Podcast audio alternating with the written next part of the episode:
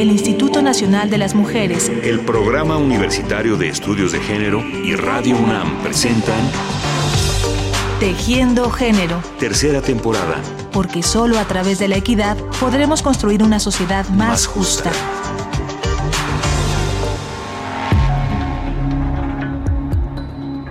Buena parte del trato que reciben las mujeres o que recibimos las mujeres cuando acudimos a los servicios de salud están definidos por, por prejuicios o por imágenes estereotipadas que tienen frente a nosotras. En algunos casos por ser mujeres. Entonces este tema de las mujeres son chillonas, las mujeres son débiles, las mujeres... Vale, yo estaba ahí en una camilla, muerta de miedo, en estado de shock, sin tener contacto con mi pareja. Y lo que le hicieron fue cesárea. Y me dice ella, ay Dios, dice, yo de mi hijito, dice que tuve, dice que eran muchos los dolores, dice que tuve. Y ya no, no aguantaba los dolores, estoy gritando. Y lo que hizo, no sé si la doctora o el doctor, parece, no recuerdo bien quién fue, pero dice que cuando sintió sus cachetadas, lo que hizo el doctor lo cacheteó. Ya cállese señora, dice, porque ya está, me tiene harta aquí con sus gritos.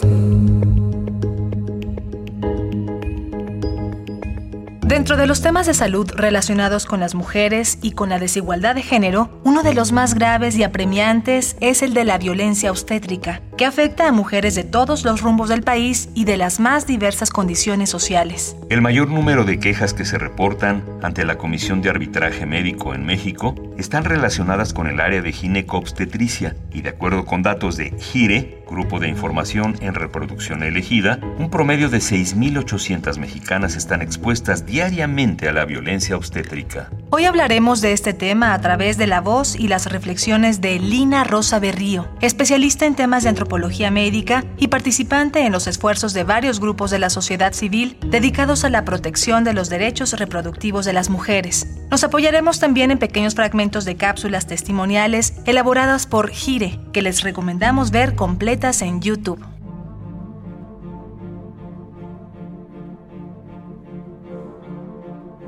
La violencia obstétrica es un fenómeno con manifestaciones diversas que puede llegar a episodios francamente dramáticos o manifestarse en actitudes de descalificación y burla que marcan una situación muy humillante para las mujeres en el proceso del embarazo y el parto. Comencemos por definir qué es la violencia obstétrica porque estamos seguros de que muchas de nuestras oyentes han pasado por estas situaciones sin identificar con claridad que se están violando sus derechos. La violencia obstétrica es un asunto que afecta a, toda la población y que muchas mujeres hemos experimentado aunque no sepamos que así se llamaba, porque lo naturalizamos, porque asumimos que es normal que nos griten, que nos maltraten, que nos cuestionen, que nos digan una serie de frases que no quiero repetir porque las escuchamos muchas veces en los hospitales, pero que agreden y que además cuestionan incluso la posibilidad del, de la manera como la mujer se está sintiendo en ese momento.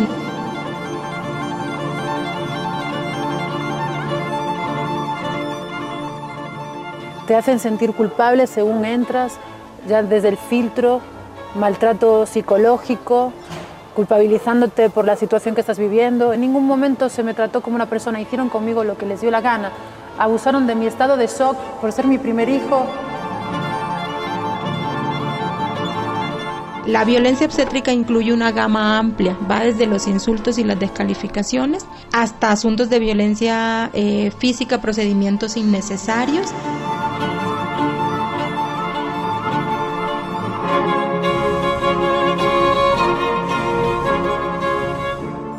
Entonces, bueno, todas estas son como muchas de las dimensiones de la violencia, pero sí quiero decir que es estructural y que implica un replanteamiento no solo del personal de salud que atiende, en el sentido de que ubique a la mujer como sujeto de derecho.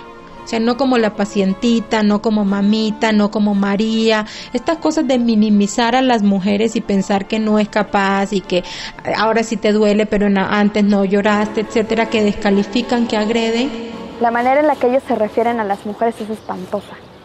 ya, cállenla, hagan algo para que se calle.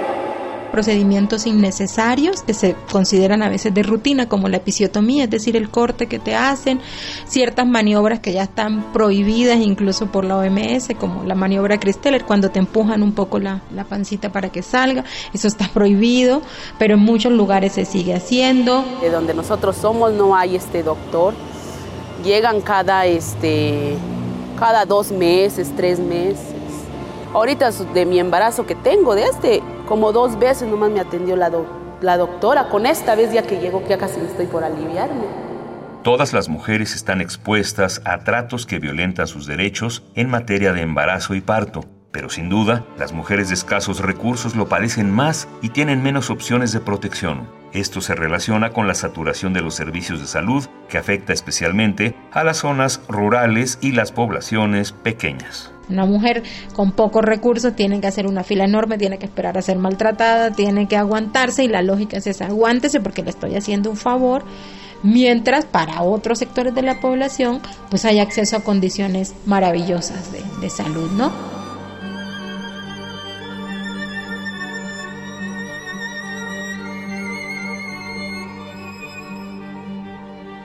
Ha habido durante los últimos años un proceso de desplazamiento del parto al segundo nivel de atención, es decir, a los hospitales. Cada vez se atienden menos partos en centros de salud, en clínicas básicas, etcétera.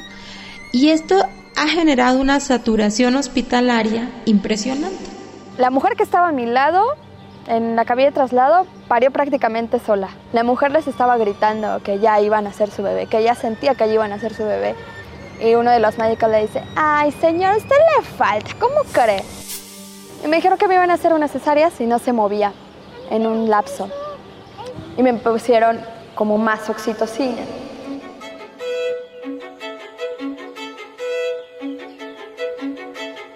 El tema de hacerte procedimientos sin informarte y sin consultarte. Entonces, a veces hay que hacer cesárea y ni siquiera te dicen por qué, ni te están como explicando qué sucede. En muchos casos es más un asunto de experimentación o de aprendizaje del propio personal en formación o decir, bueno, tenemos tantas mujeres, hay que hacer cesárea y vamos para adelante, ¿no? Mi sobrina se acaba de aliviar y según que iba a ser normal. Y ya llegando, que no sé si ya no, este, no le daba tiempo y al bebé, que porque el bebé ya estaba, que ya había reventado la fuente y que no sé qué. Y lo que le hicieron pues cesárea. El índice de cesáreas que tenemos hoy a nivel mundial y en México es escandaloso.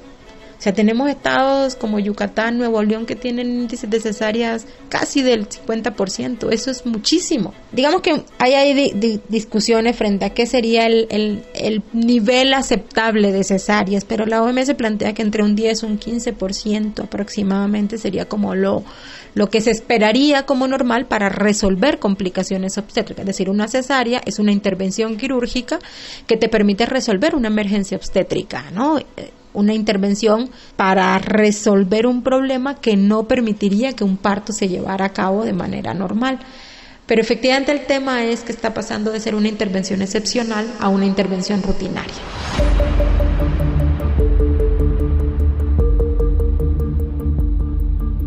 México es uno de los países con mayor índice de cesáreas en el mundo, lo cual representa un récord del que no podemos sentirnos nada orgullosos. Una cesárea es un recurso quirúrgico que salva vidas, pero modifica bruscamente el proceso natural de un parto y genera una serie de complicaciones para la mujer, por lo que se debe usar única y exclusivamente en los casos en los que es indispensable y por supuesto informando debidamente a la madre sobre las razones que obligaron a realizarla. Pero también en muchos casos es simplemente porque alguien decidió y, tú ni siquiera pudiste opinar si, si sí o si no, o, o, como medida preventiva que implica que no te esperas el tiempo del trabajo de parto, sino bueno, nos vamos de una vez a hacer cesárea.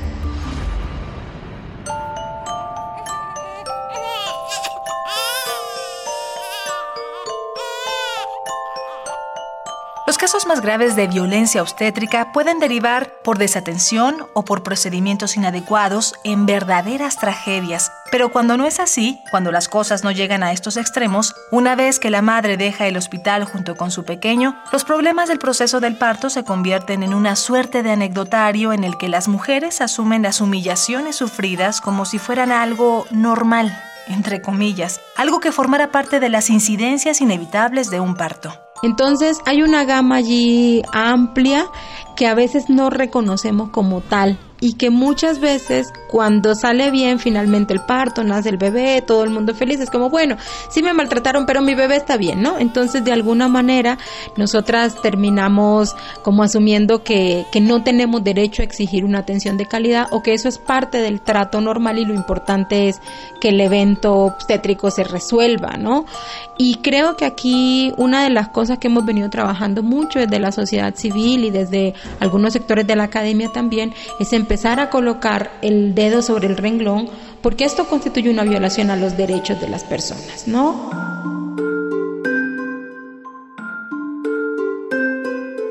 No debemos quitar el dedo de ese renglón, como bien marca Lina Rosa Berrío. Es importante denunciar porque la violencia obstétrica es una forma de violencia contra las mujeres y está sostenida en la desigualdad de género. La violencia obstétrica es, en esencia, una manera lastimosamente errónea de entender la maternidad y de anular los derechos reproductivos de las mujeres y su acceso a la salud.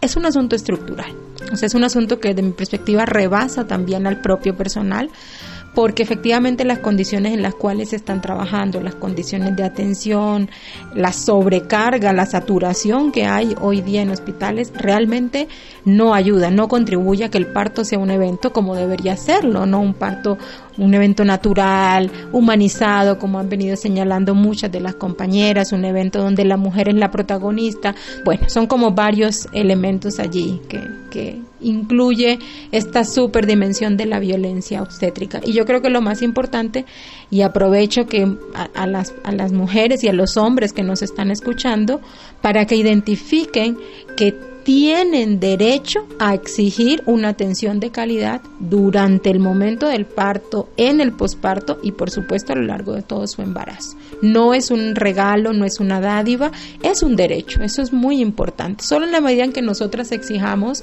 que denunciemos, que podamos como desnaturalizarlo, vamos a transformar este tipo de situaciones que son súper comunes.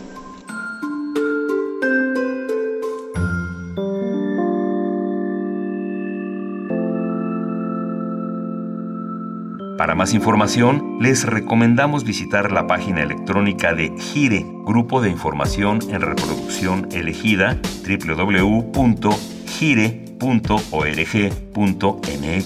Los testimonios que utilizamos en este programa fueron realizados por esta organización de la sociedad civil y les recomendamos que los busquen. Aparecen en internet como violencia obstétrica con el nombre de la mujer que da su testimonio. Nosotros usamos los de Luz, Lola y Mildred. Agradecemos enormemente el apoyo de nuestra invitada Lina Rosa Berrío, quien está realizando un postdoctorado en el CIESAS, en la línea de antropología médica, y forma parte de tres asociaciones dedicadas a resolver problemas y a cerrar brechas de inequidad e injusticia. Quinal Ancetic, Distrito Federal AC, la Coalición por la Salud de las Mujeres y el Comité Promotor por una Maternidad Segura en México. Y a ustedes, muchas gracias por su atención y hasta la próxima. A veces pareciera que la salud es un regalo. Mucha gente dice, bueno, pues, pues me atendieron, aunque sea mal, pero me atendieron. Y creo que lo, de lo que estamos hablando es que es un derecho para todas las personas.